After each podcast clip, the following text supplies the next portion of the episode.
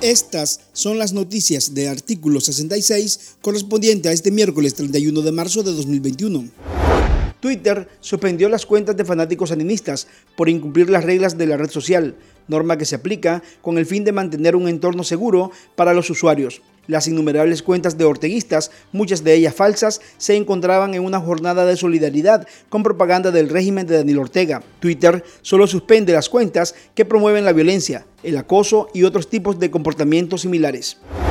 El Consejo Superior de la Empresa Privada COSEP urgió al régimen de Daniel Ortega la implementación de reformas electorales y el cumplimiento de los acuerdos suscritos entre la Alianza Cívica y el gobierno en el 2019, con el fin de garantizar elecciones democráticas en noviembre de 2021. El sector privado advierte que el gobierno debe comprender que mientras siga habiendo represión, asedios y detenciones arbitrarias a los ciudadanos que disienten de su autoritarismo, no habrá estabilidad ni cohesión social y mientras no haya estabilidad económica, seguirán cerrando empresas y generándose desempleos.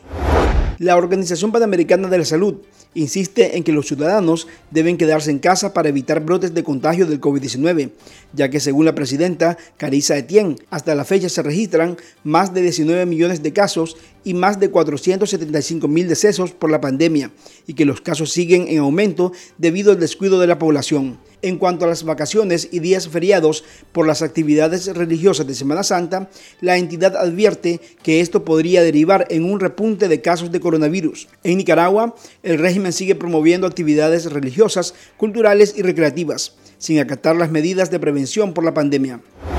Por segundo año consecutivo y siguiendo las recomendaciones del arzobispo de Managua, Cardenal Leopoldo Brenes, las iglesias católicas de Masaya presentan variantes en sus actividades religiosas de Semana Santa para evitar nuevos casos de COVID-19.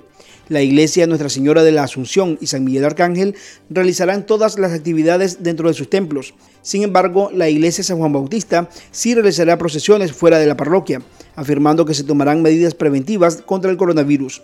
El 25 de marzo, la Arquidiócesis de Managua orientó que no se deberán realizar procesiones y eventos que motiven la aglomeración.